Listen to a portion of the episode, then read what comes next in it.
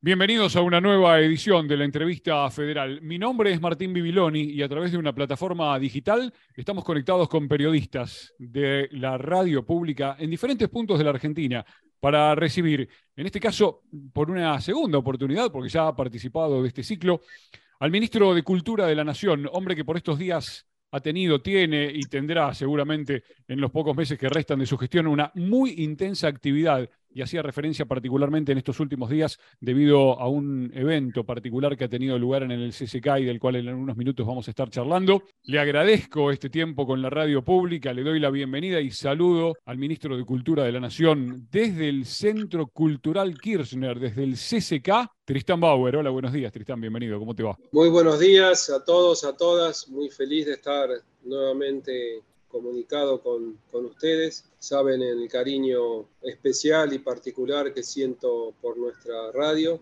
y efectivamente estamos verdaderamente con, con muchas actividades en este momento en nuestro ministerio.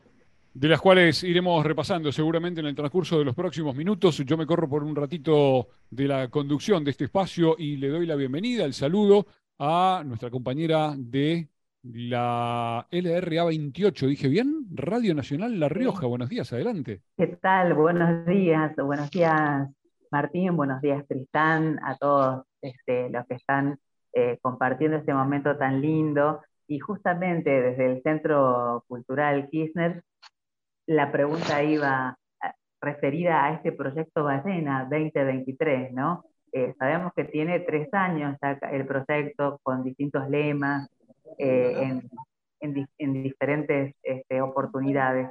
Pero este año, 40 años de democracia, es, muy fuerte, ¿no? Habla de imaginación política de Latinoamérica. Eh, Tristán, ¿cuál es su balance de lo que ha sucedido allí hace muy poquito, en el mes de mayo? Sí, un cariño grande para, para La Rioja. Sabes lo que tiene esa provincia. Ayer estuvimos justamente acá, acá en, el Centro Cultural Kirchner una reflexión que llevó adelante eh, Catopodis y tuvimos al, gobernador a Quintera aquí, aquí presente.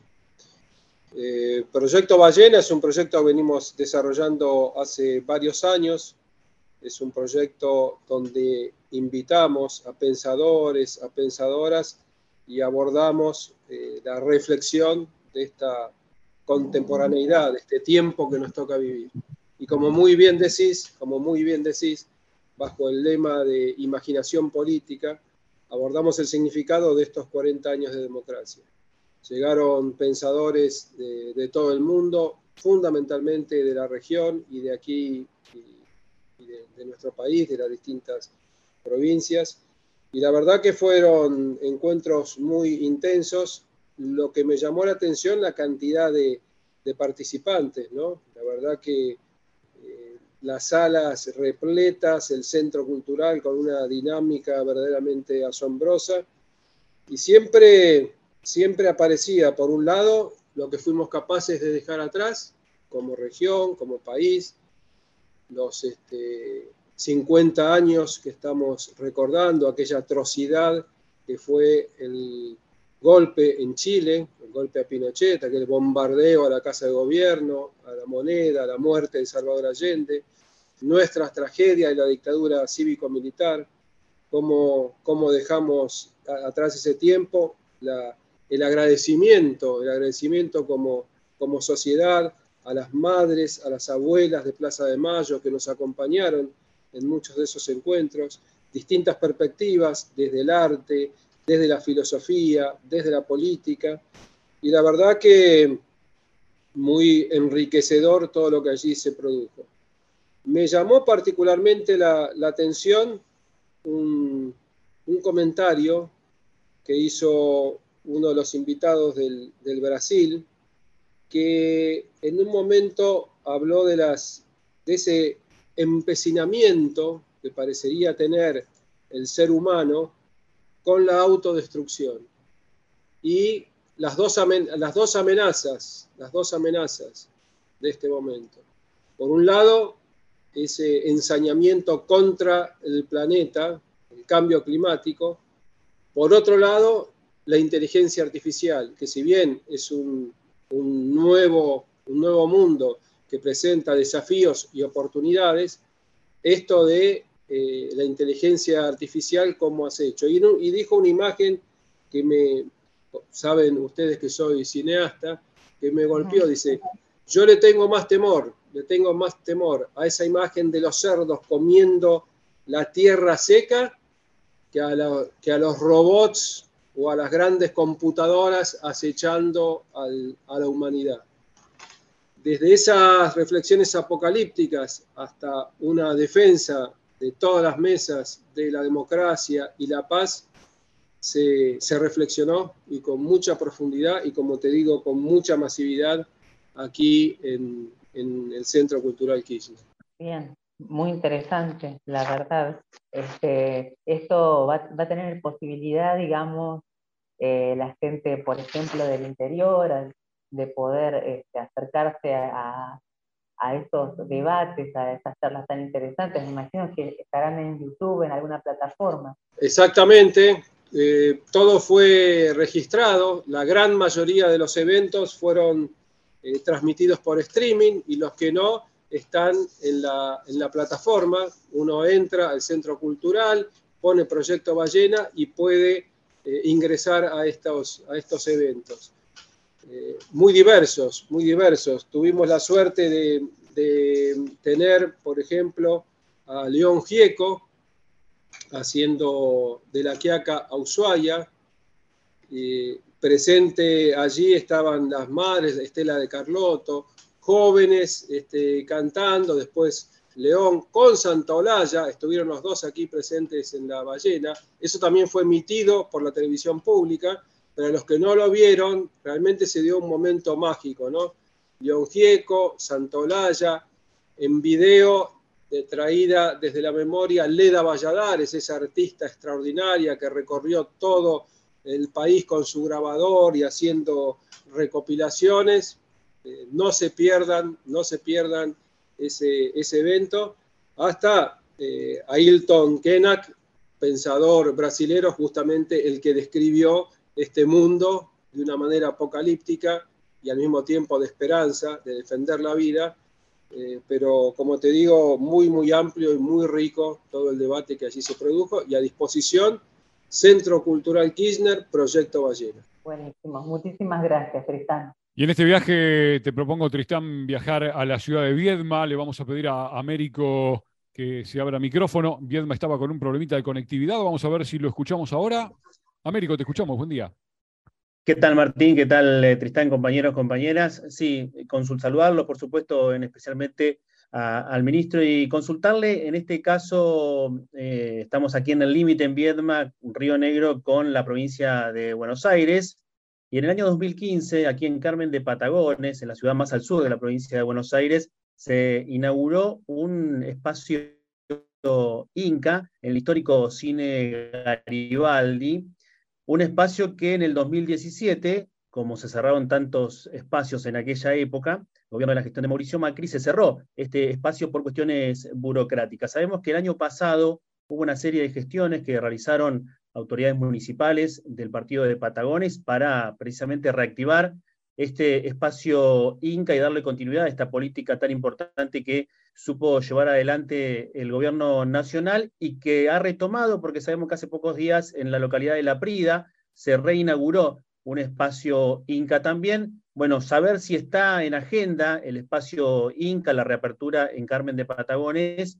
y bueno, y cómo se trabaja especialmente en este aspecto tan importante de la cultura, Tristán. Bueno, Américo, un, abrazo desde aquí.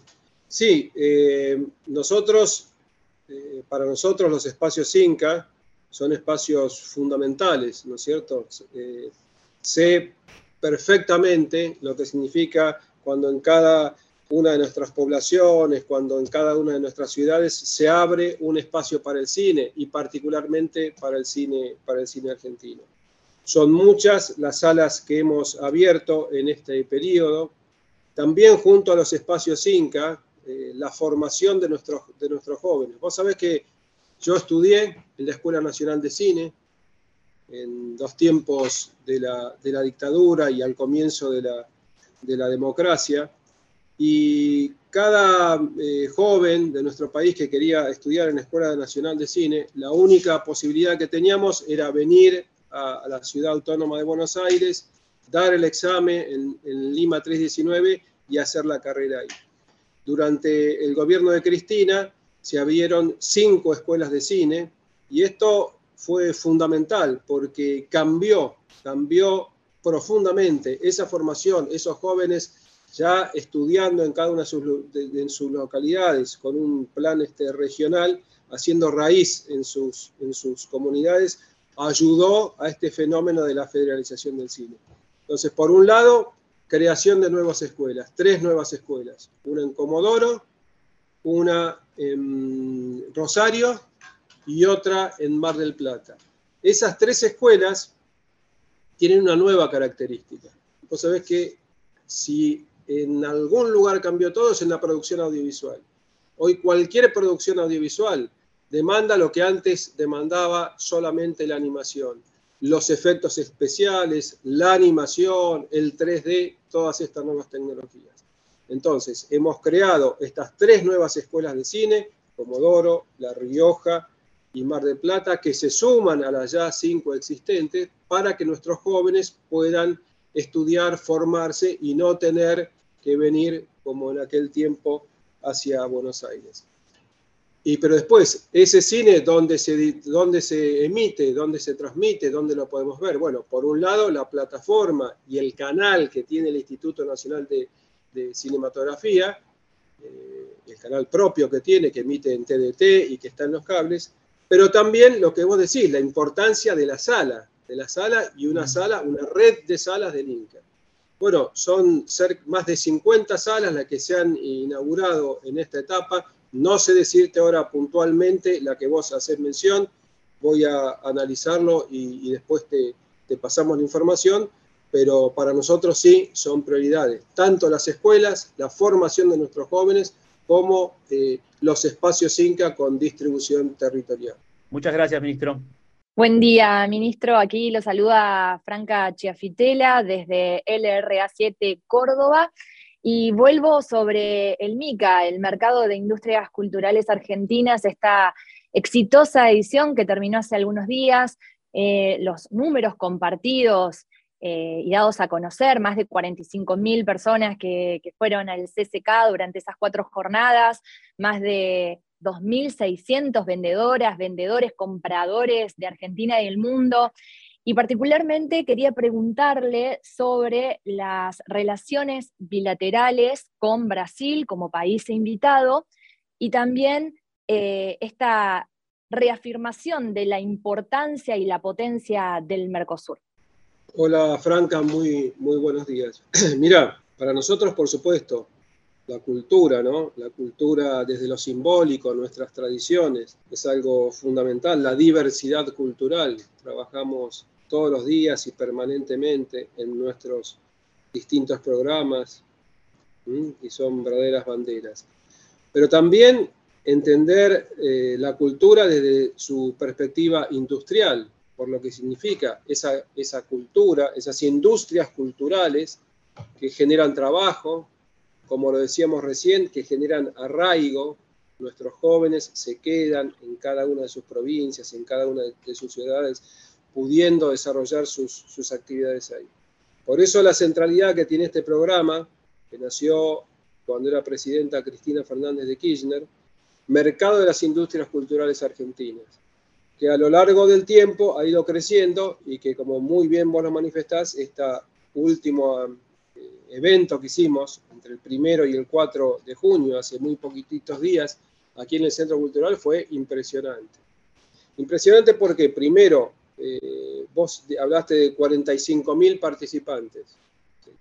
Era sorprendente entrar al Centro Cultural Kirchner, todo tomado, rondas de negocios, encuentros, espectáculos, este, actividades, eh, países invitados, llegaron delegaciones de Alemania, de Bolivia, de Chile, de China, de Colombia, Italia, Polonia, Portugal, Reino Unido, se, escuchaban aquí todos los idiomas.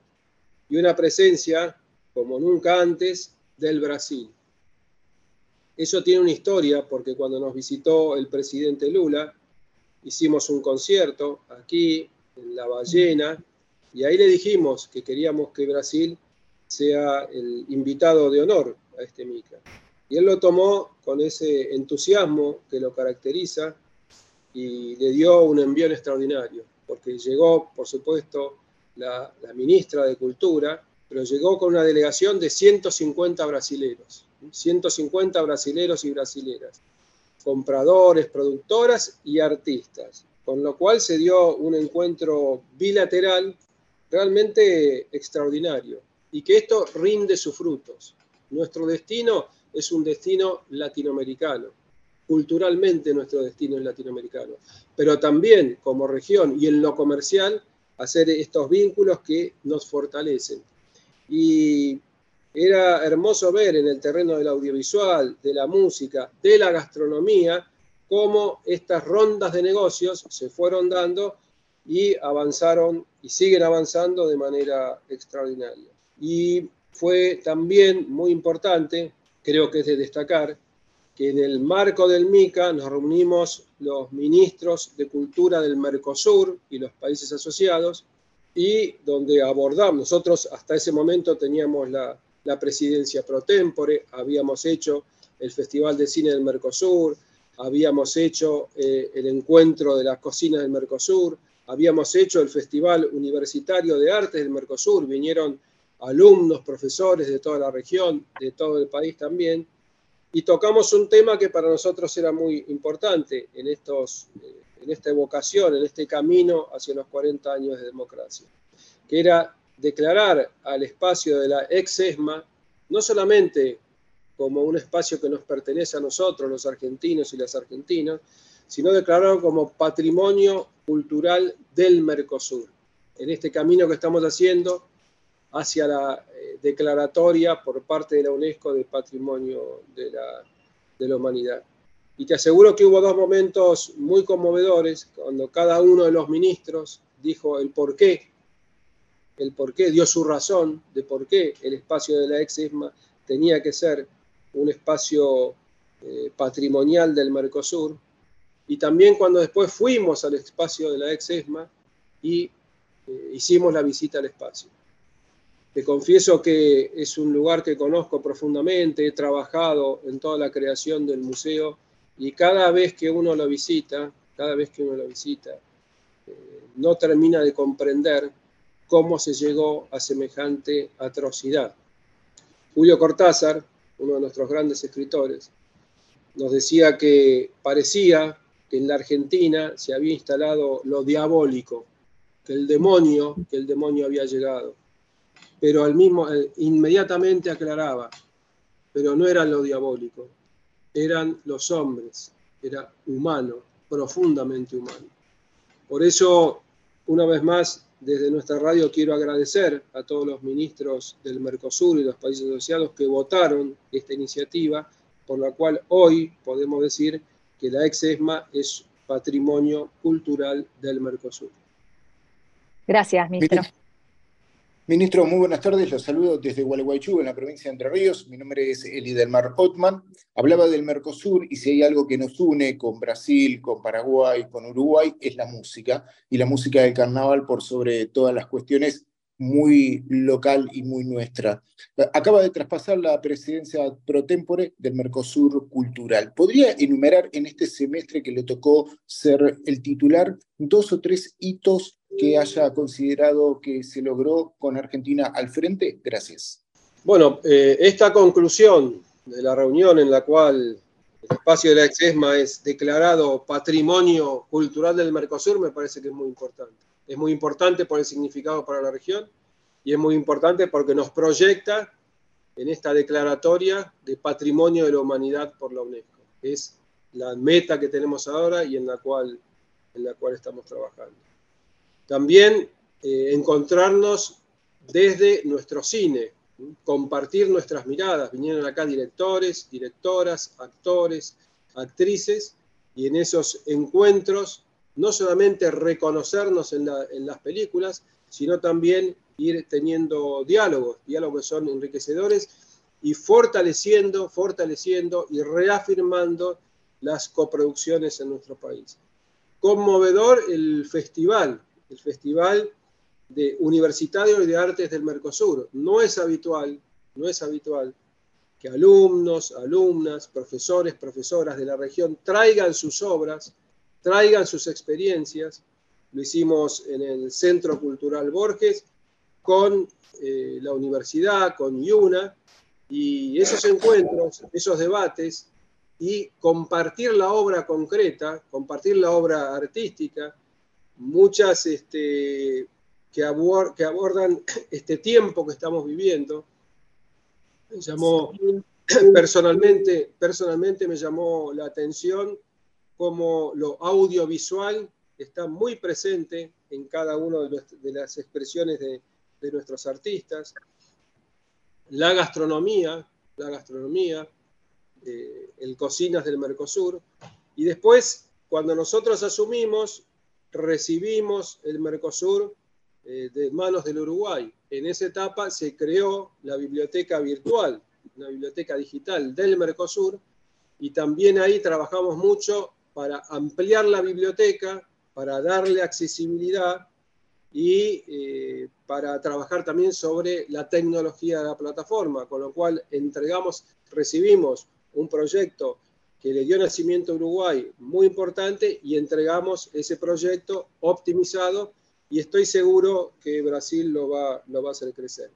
Y lazos muy fuertes, lazos muy fuertes, porque con gobiernos con distintas eh, concepciones políticas o ideológicas, muy hermanados, muy hermanados, en esta defensa de la región, en esta defensa de la región, presente Paraguay, presente Uruguay, eh, este vínculo con Brasil, particularmente importante el vínculo con Brasil. Nunca, nunca hubo una delegación de esta magnitud y nunca después de este encuentro, no, se quedó los cuatro días la, ministra, tuvimos reuniones bilaterales permanentemente, nuestros artistas encontrándose, y me atrevo a decir que nunca en la historia hubo eh, un vínculo tan sólido, con políticas eh, tan hermanadas, que estoy seguro, que estoy seguro que en esta etapa, y donde Brasil asumió la presidencia pro tempore, se va a profundizar este vínculo bilateral y el vínculo con toda la región. Gracias. Bien. Ministro, ¿qué tal? ¿Cómo le va? Mi nombre es Roxana Sarmiento, no sé si me escucha bien, de Catamarca. Sí, Roxana, te escuchamos perfecto. Adelante. Ah, bien. Bueno, ¿qué tal? Bueno, preguntarle acerca de la inversión del Ministerio de Cultura al Norte Grande. Sabemos que es mucho, eh, les contamos que en la provincia de Catamarca, como en otras regiones del norte, se han podido hacer festivales, se han podido hacer muchas fiestas, que esto ha beneficiado a muchísimos artesanos, a mucha gente de la economía nacional, y cómo están trabajando en este 2023 en el marco de estas inversiones y de estos programas vigentes. ¿Cómo te va, Roxana? Un cariño grande para Catamarca. También estuvo tu gobernador visitándonos ayer en el Centro Cultural Kirchner, con palabras muy, muy claras, muy precisas sobre tu provincia, sobre el tiempo que estamos viviendo. Y nuestra gestión ha sido una gestión muy marcada por la pandemia, muy marcada por la pandemia. No nos olvidemos que nosotros asumimos, no había Ministerio de Cultura en la, en la Argentina, por eh, el impulso de nuestro presidente Alberto Fernández, de nuestra vicepresidenta Cristina Fernández de Kirchner, recreamos, recreamos aquel ministerio que había sido cerrado por el macrismo y muy rápidamente nos pusimos a trabajar y de un día para el otro la pandemia. Eso nos obligó no a bajar las banderas, no a bajar las ideas, pero sí a trabajar mucho sobre la, sobre la asistencia. Y incluso poniendo nuestros espacios muchas veces a disposición directamente de la, de la salud. Cuando vos haces un recorrido en números eh, el gobierno nacional en el sector de la cultura hizo una inversión de más de 36.700 millones de pesos. ¿Qué hicimos? Hubo en esa etapa que llegar asistencia, asistencia. 163 mil artistas recibieron becas o subsidios. 7.000 empresas, porque también las empresas, y nosotros pensábamos que iba a ser bueno, serán 3, 4 meses, sabemos todos y todas cuánto se extendió la pandemia y lo que afectó particularmente al sector de la cultura, no más conciertos en vivo, teatros eh, sin posibilidad de, apertura, eh, rodajes cerrados. Bueno, ahí tuvimos una inversión en 7.700 empresas y más de 6.000 organizaciones culturales, centros culturales, puntos, puntos de cultura. ¿Y qué encontramos también? Encontramos un modelo hipercentralizado en la ciudad de Buenos Aires, en todo sentido. Eh, el ministerio con todos sus organismos aquí en la ciudad autónoma de Buenos Aires, la distribución presupuestaria hiperconcentrada en Buenos Aires. Bueno, desde el primer día nos, propusimos quebrar esto y trabajar a nivel de municipio, a, través, a, nivel de gobierno y a nivel de, cada una de nuestras regiones. Ese fue el desafío y debo decirte que mm, en, en todo este proceso una bandera fundamental nuestra fue la del federalismo. Como decía de las escuelas de cine, que no creamos escuelas de cine en Buenos Aires, sino en cada una de nuestras provincias, llevar las inversiones a cada uno de nuestros territorios. Por ejemplo, La Rioja hizo por primera vez en su historia una serie de animación. Esto que lo digo, que parecería hoy algo normal, solo cinco años atrás era algo imposible. Hoy un grupo de jóvenes, muy jóvenes riojanos, se ponen a trabajar en un proyecto de animación sobre un personaje extraordinario de nuestra historia que les pertenece, Rosarito Vera, y son capaces de producirlo íntegramente. Bueno, ahí tiene que estar presente también el Ministerio de Cultura, y estuvo presente. Ahí tiene que estar presente un canal como Paca Paca, y estuvo presente. Y por eso se puede estrenar y se puede terminar esta serie. Así como eso, eh, artesanías, las artesanías. Y todas las industrias culturales fueron recibiendo su este, apoyo territorial y este verdadero apoyo federal. Y vamos a seguir trabajando, vamos a seguir trabajando con cada uno de nuestros programas. Otro factor muy, con todo lo negativo que tuvo la pandemia, con todo lo negativo, esto de poder digitalizar todos los programas y que hoy de cualquier punto del país podés acceder, inscribirte a cada uno de los programas que tenemos, fiestas populares, eh, becas del Fondo Nacional de las Artes, eh, programas para las artesanías. Ya no hace falta más, como era antes, venir a Buenos Aires, golpear la puerta de las instituciones. Todo lo podemos hacer en forma digital y en articulación con cada uno y cada una de las, de las autoridades de municipios y de provincias. Esta articulación eh, ha sido muy importante, muy importante, fruto de la pandemia y profundizada ahora en esta, en esta nueva etapa. Gracias, Roxana en Catamarca. Continuamos en esta entrevista federal. Estamos conversando con Tristán Bauer, el ministro de Cultura de la Nación. Tristán, te propongo viajar a la localidad de Las Lomitas. Alfredo, ¿estás por ahí? Adelante. Eh, sí, eh, estamos acá, eh, la verdad, Martín, expectante y escuchando a nuestro ministro. Ministro Alfredo Jajadilla los saluda del Radio Nacional Las Lomitas, provincia de Formosa. Un gusto, ministro, poder estar eh, y poder hacerle alguna consulta y nos vamos a quedar con el MICA, eh, esta política pública implementamente por el Ministerio de la Cultura de la Nación y que potencia la dimensión productiva y económica de la cultura argentina. La provincia de Formosa fue parte de esta participación. La pregunta es, eh, ¿qué opinión nos merecemos como provincia en esta participación? Y si en el futuro existe algún tipo de proyecto para nuestra provincia de Formosa, ministro. Un cariño grande a las lomitas, a la radio. Cambiamos el transmisor cuando estaba al frente de RTA de, la radio, me acuerdo. Un saludo grande también a todos los trabajadores y trabajadoras de ahí. Em, me quedó pendiente en la pregunta anterior, te pido perdón, la inversión en el norte grande fue de 5 mil millones de pesos de nuestro, de nuestro ministerio. Y por supuesto que, que Formosa, donde hay una escuela nacional de cine, ahí se están formando nuestros jóvenes, la visité eh, y la verdad que felicitar a todos los formoseños, formoseñas por el ímpetu, por el desarrollo que tiene la provincia en estos momentos.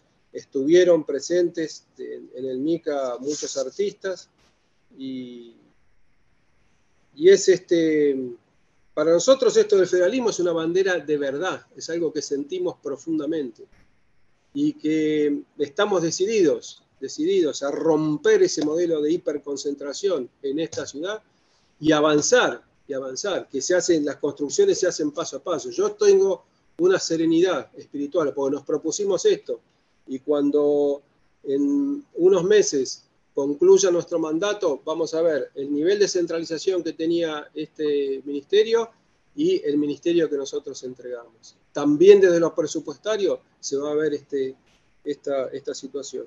Y bueno, Formosa con la potencia cultural, desde sus tradiciones, las nuevas tecnologías, el cine, esa escuela. Vi un estreno ahí en la escuela hecho por alumnos y te aseguro que era una, una maravilla la, la, producción. Así que es el trabajo conjunto, es el trabajo mancomunado el que nos va a fortalecer y vamos a, a seguir avanzando sin dudar en esta construcción. Ministro, muchas gracias. Muy buenas tardes, ministro, colegas. Eh, aquí Paola Ortiz de Radio Nacional Mendoza Quino. Y mi consulta básicamente va hacia el tema de inversión, que un poco lo tocó el trabajo federal, el tema de la pandemia, pero quería preguntarle al ministro si podía especificar y así de esta manera visibilizar ¿Cuánto ha sido la inversión para las provincias específicamente? Me interesa saber Mendoza o la zona Cuyo. Debido a aquí, eh, en nuestra provincia tenemos un gobierno bueno, que no concuerda con el color político nacional y siempre está invisibilizando, digamos, todas las políticas que vienen desde el gobierno nacional. Así que me parecería bueno para los mendocinos y para el país saber cuánto ha sido la inversión, si se tiene disgregada por provincia o por zona y de qué, manera, en qué programas baja. Bueno, empiezo por, los programas. Como lo decía anteriormente, son muy diversos los programas que tiene el ministerio. Hay eh, desde becas específicas para artistas, algunas dadas directamente por el ministerio, otras vía el Fondo Nacional de las Artes. Hay programas específicos que digámoslo, no existían hacia las artesanías, el programa Manta. El Fondo Nacional de las Artes tiene becas, líneas de crédito para todas las actividades artísticas que son muy, muy importantes. hemos hecho una inversión de 2.600 millones de pesos para la producción audiovisual.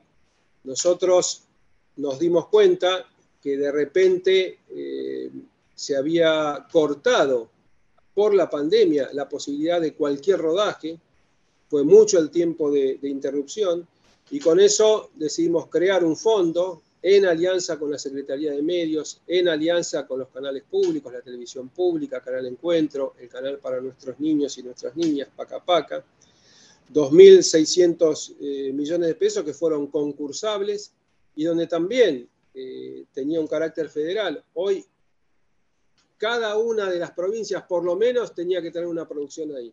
Allí, allí se hicieron unos 80, unos 80 proyectos. Tenemos líneas, vos sabés que en cada una de, de nuestras eh, provincias, de nuestras ciudades, hay una, una, fiesta popular y genera una gran demanda de, que llevemos artistas, que llevemos eh, técnicos. Y entonces, con el Fiestas Populares es un programa que se inscribe un municipio, se inscribe una, una fiesta y se acompaña económicamente, financieramente esa experiencia. Una experiencia, hablábamos del, del Brasil, una experiencia que se lo tomó del Brasil de Lula, eh, puntos de cultura, no la concepción de un Ministerio de Cultura centralizado, donde diseña sus políticas y las baja del territorio, sino la otra construcción. Un ministerio de cultura que escucha, que ve ese tejido que se va armando en nuestras, en nuestras comunidades, que genera una trama, una red, una red sin centro, y fortalece esas experiencias. Puntos de cultura tomado del Brasil y desarrollado y eh, tomado durante el gobierno de Cristina y nosotros le dimos un impulso extraordinario. Apoyos para los carnavales, para los carnavales, eh, para las ferias del libro, para el fomento del libro, a las culturas gauchas, en cada una de nuestras comunidades siempre hay eh, culturas gauchas, bueno, al teatro, al teatro, las bibliotecas públicas, la CONAVIP. No quiero, no quiero este, olvidarme de alguna, pero si te, si te nombro todas, son, serían, no terminaríamos nunca. Un programa que a mí me parece extraordinario. Vos sabés que el gobierno nacional en su plan de vivienda entregó 100.000 casas. En cada una de esas casas, esos nuevos hogares, esas nuevas familias, nosotros retomamos un programa que se había abandonado, que es de cuando el presidente Néstor Kirchner eh, estaba al frente del gobierno, libros y casas. Cuando se entrega una casa, esa casa se entrega con una pequeña biblioteca, con diversos libros y como semilla para el nacimiento de las bibliotecas que van a estar en esos, en esos hogares. Así que son, bueno, estos los programas, hay muchos más. La inversión en Mendoza supera los, eh, te voy a tirar un número y después por ahí lo tengo que corregir, pero te digo de memoria, los 800 millones de pesos en la provincia de, Mendoza. Y, bueno, como les decía recién al hermano periodista de, Formosa, seguiremos trabajando en, más federalismo, más federalismo, más federalismo. Cuando te cuento todos estos programas, no te cuento las actividades que se desarrollan acá en el Centro Cultural Kirchner, en Tecnópolis, y este espacio que hemos recuperado, que había sido privatizado, y nosotros lo recuperamos para el Ministerio, que es el Centro Cultural Borges, en las Galerías Pacífico, en ese lugar donde nació nuestro Museo de Bellas Artes y donde también desarrollamos muchas actividades.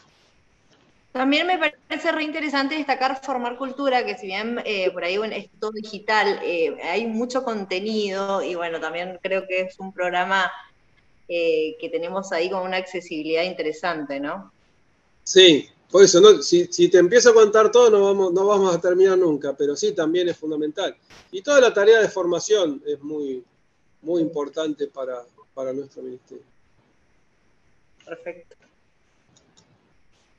Buen día, ministro, ¿cómo le va? Eh, soy Miguel Pasarini de Radio Nacional Rosario. Me encanta eh, decir que venimos de una radio que lleva el nombre de Quino y pasamos a una que lleva el nombre del negro Fontana Rosa. Hablando de cultura, me, emociona profundamente eso, ¿no? Que todas nuestras radios de la, de la trama, la radio pública, lleven el nombre de nuestro referente, no sé, en Tucumán, la Negra Sosa, y así podríamos seguir, ministro. Eh, nombraste, tres gigantes de nuestra cultura, la Negra Sosa, qué maravilla, Fontana Rosa y Quino que nos dejó hace poco tiempo. Sí, no, no quería dejar pasar eso. Retomo algunas cositas de, de, las que se estuvieron hablando, en principio de lo que pasó en el MICA, de la declaración que se hace en relación a, la ex Escuela Mecánica de la Armada, Espacio de la Memoria. Em, y retomo también este concepto del que usted hablaba al comienzo, ¿no? de recuperar la patria grande de Brasil, estuvo con referentes de, Perú, con sus pares de Paraguay, de Uruguay, digo, en el contexto del MICA pienso eh, el desafío no es solo económico, sino también es cultural. Y, la pregunta es, eh, ¿cuáles son estos hechos simbólicos que se vienen en este estadio de reconstrucción de la, de la patria grande en un año electoral para nosotros y cuando escuchamos algunos referentes de la, de la derecha que dicen van a cerrar los medios públicos, por ejemplo, digo, y hoy estamos acá en, eh, armando esta trama tan hermosa de las entrevistas federales que son de los medios públicos, digo, ¿no? Entonces no quería dejar pasar esa pregunta. Sí, la región, ¿no, es cierto? Los que, los que me conocen saben que, es algo que tengo yo muy internalizado. A mí la mirada que más me gusta, más que el concepto de Latinoamérica, es el de José Martí cuando habla de nuestra América, ¿no? Nuestra América, esa mirada amplia, nuestros pueblos originarios, aquellas luchas, aquellas luchas contra los conquistadores, aquellos pueblos que llegaron, esa, otra atrocidad, ¿no? esclavizados del África y toda la cultura áfrica que llega a la región y cómo se amalgama y surge, surgen formas, diversidades culturales, las corrientes migratorias, y todas nuestros momentos de luces, nuestros momentos de, sombras, y, yo creo, vos sabés que el, creo que fue el año pasado, estuvimos en Guayaquil porque se conmemoraban los 200 años del encuentro de esos dos gigantes, de San Martín y Bolívar. Y ahí también varios, varios ministros, funcionarios allí presentes, historiadores. Y en la diversidad, como el sueño sigue siendo el de San Martín y el de Bolívar, con la memoria de nuestros pueblos originarios, con la memoria de la cultura afro, el sueño de San Martín y Bolívar. Y eso se da en el plano cultural amplio y se da también en el terreno, en el terreno económico, en el terreno del, desarrollo de las industrias culturales. Y vos metiste ahí, entraste con esta eh, decisión de la región que la ex ESMA sea patrimonio del Mercosur. Porque de eso estamos hechos. Estamos hechos de, luces y estamos hechos de sombras. Y, y siempre uno al menos es mi mirada, construye futuro, con esperanza y construye futuro, pero es con esa memoria, con las luces y con las sombras. Y si nosotros decimos nunca más, si decimos nunca más a la esclavitud, tenemos que conocer qué pasó con esos barcos esclavistas, qué pasó con ese sometimiento, qué pasó con esos pueblos. También qué pasó con la extraordinaria cultura y riqueza que nos trajeron y que aquí llegaron y que nos amalgamamos. Y, tiene que ver el horror de la ESMA, y lo decía el otro día, porque acá tenemos, aquí mismo tenemos hoy colgada una muestra que va a recorrer el país sobre terrible, ¿eh? y que muestra que lo terrible y lo bello, que lo terrible y lo bello pueden convivir, sobre los vuelos de la muerte, se llama Destino Final, Destino Final, un fotógrafo italiano, Giancarlo Cerraudo, con una periodista, eh, Miriam Lewin, un trabajo fotográfico, tres salas que retratan ese horror de la ESMA, de los campos de concentración y de los vuelos de la muerte. Y al mismo tiempo saber que mientras ese horror ocurría, ya ya, y parecía imposible, había mujeres luchando por la vida. Frente a la cultura de la muerte, mujeres luchando por la vida. Y en simultáneo, mientras estaban esos campos del horror, las mujeres que se unían buscando a sus hijos y defendiendo la vida. El ejemplo que está muy presente en la muestra, esas tres primeras madres, Azucena y sus compañeras, la fundadora, Cariaga, Bianco, que juntas, juntas iniciaron esa lucha. Juntas fueron aquel día a la iglesia. Juntas la secuestraron. Juntas fueron llevadas a la ESMA. Juntas fueron llevadas y subidas a ese avión que está viniendo, fue recuperado, está viniendo también como testimonio de aquel horror y esa memoria. Juntas fueron arrojadas a las aguas y juntas el río las trajo juntas y las llevó a la playa y su testimonio de vida y sus cuerpos sirvieron para castigar a los culpables como testimonio en un juicio. Entonces esto, esto de lo terrible y los momentos luminosos, los momentos de, de triunfo, de triunfo hacia la liberación, hacia la libertad, hacia la conquista de la democracia, hacia la conquista de, derechos. Y por supuesto que puedes verlo de la particularidad de la Argentina, pero nuestra mirada es regional, nuestra mirada es regional. Y aunque a veces discutimos y tenemos puntos de vista distintos, siempre buscando los consensos sobre las ideas de la diversidad cultural. Otra idea otra idea que dio vuelta en la reunión que tuvimos con los ministros del Mercosur, contra el racismo, cómo ah. vuelven esos discursos de la discriminación, cómo vuelven esos discursos del racismo, contra el racismo, claramente contra el racismo, claramente contra la discriminación, y buscar consensos para un destino de nuestros pueblos más hermoso y más feliz. Gracias, ministro. Estamos charlando con Tristan Bauer ya sobre el final de esta entrevista federal. Eh, me informan por línea privada que ha surgido un compromiso allí en el CCK, así que le voy a proponer a Tristan Bauer, por un lado, este, regalarnos un par de minutitos más y a Silvia Antivero de LT11 Concepción del Uruguay, este, la radio denominada General Francisco Ramírez, que sea cortita en su intervención. Hola Silvia, adelante. Hola, ¿cómo están? Muy buenos días, muy buenas tardes. Feliz día del periodista. Un gusto saludarlo, Tristan Bauer. ¿Cómo le va? Desde aquí, desde Concepción del Uruguay, desde la histórica. Bueno, tengo que ser breve, así que mi pregunta es esta. Eh, teniendo en cuenta que la mayoría de la sociedad hoy tiene acceso a una plataforma, ya sea streaming, canales de YouTube, este, y todo lo que tenemos ahí a mano en el celu, en la compu, para ver películas, para informarse con más inmediatez. Eh, quería preguntarle cómo ve hoy usted la relación entre cultura y los medios digitales. Bueno, bueno, mira qué pregunta que haces, la última cuando tenemos poco tiempo. Casi que, casi que esta respuesta me llevaría todo el programa, porque yo soy una, por, la generación a la cual pertenezco, soy una especie en extinción. Yo pertenezco a aquel mundo analógico, aquel mundo analógico al cual un día irrumpió primero los procesadores de texto y dejamos atrás la máquina de escribir, nos pusimos a escribir en las computadoras. Después llegó eso que era tan difícil con el teléfono y pi, pi, pi, conectarse y era internet muy lenta después las redes sociales, hoy la inteligencia artificial, con una celeridad asombrosa y que lo transforma todo, y que lo transforma todo. Entonces ya, y te lo digo, que a mí soy un amante de la tierra, como militante de la militancia barrial, pero, y por supuesto que vamos a seguir habitando ese territorio, pero también, nos guste o no nos guste, los seres humanos habitamos el territorio digital.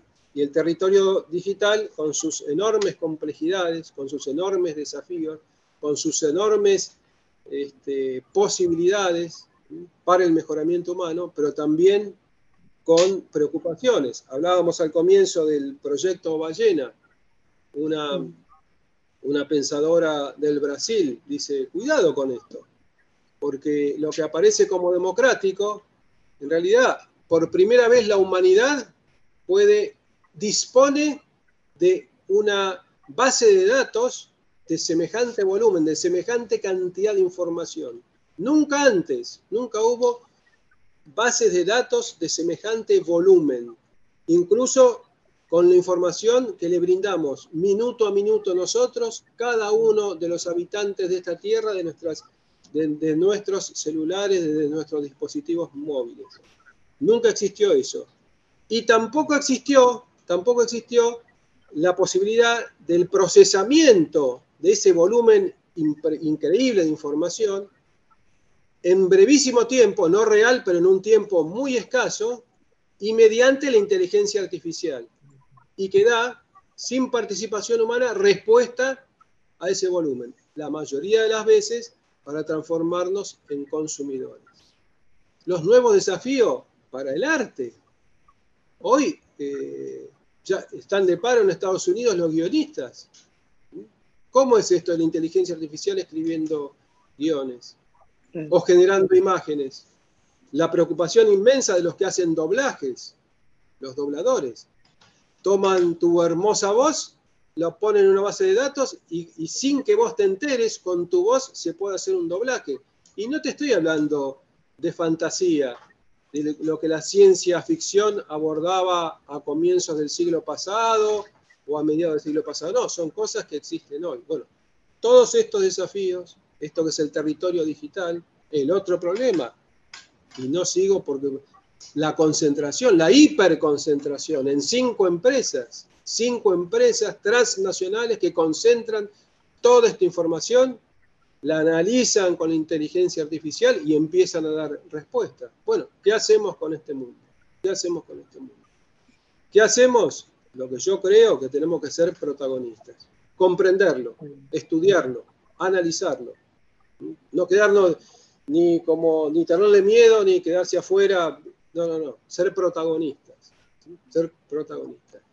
Y vuelvo a Julio Cortázar. Julio Cortázar decía, y ya pertenece a la otra generación, Julio, eh, lo que pretenden con todo esto es transformarnos en robots. Bueno, tenemos que ser humanos, profundamente humanos, dar respuesta y participar de este, de este mundo. Este mundo. Sin dejar el territorio, eh, que es lo que a mí más me gusta, lo que a mí más me gusta, pero ahí está nuestro territorio. No hablamos, por ejemplo, de ayer hicimos una, una, una, visita a la biblioteca, a la vieja biblioteca de Calle México, que cuando subimos la encontramos en estado de ruinas directamente.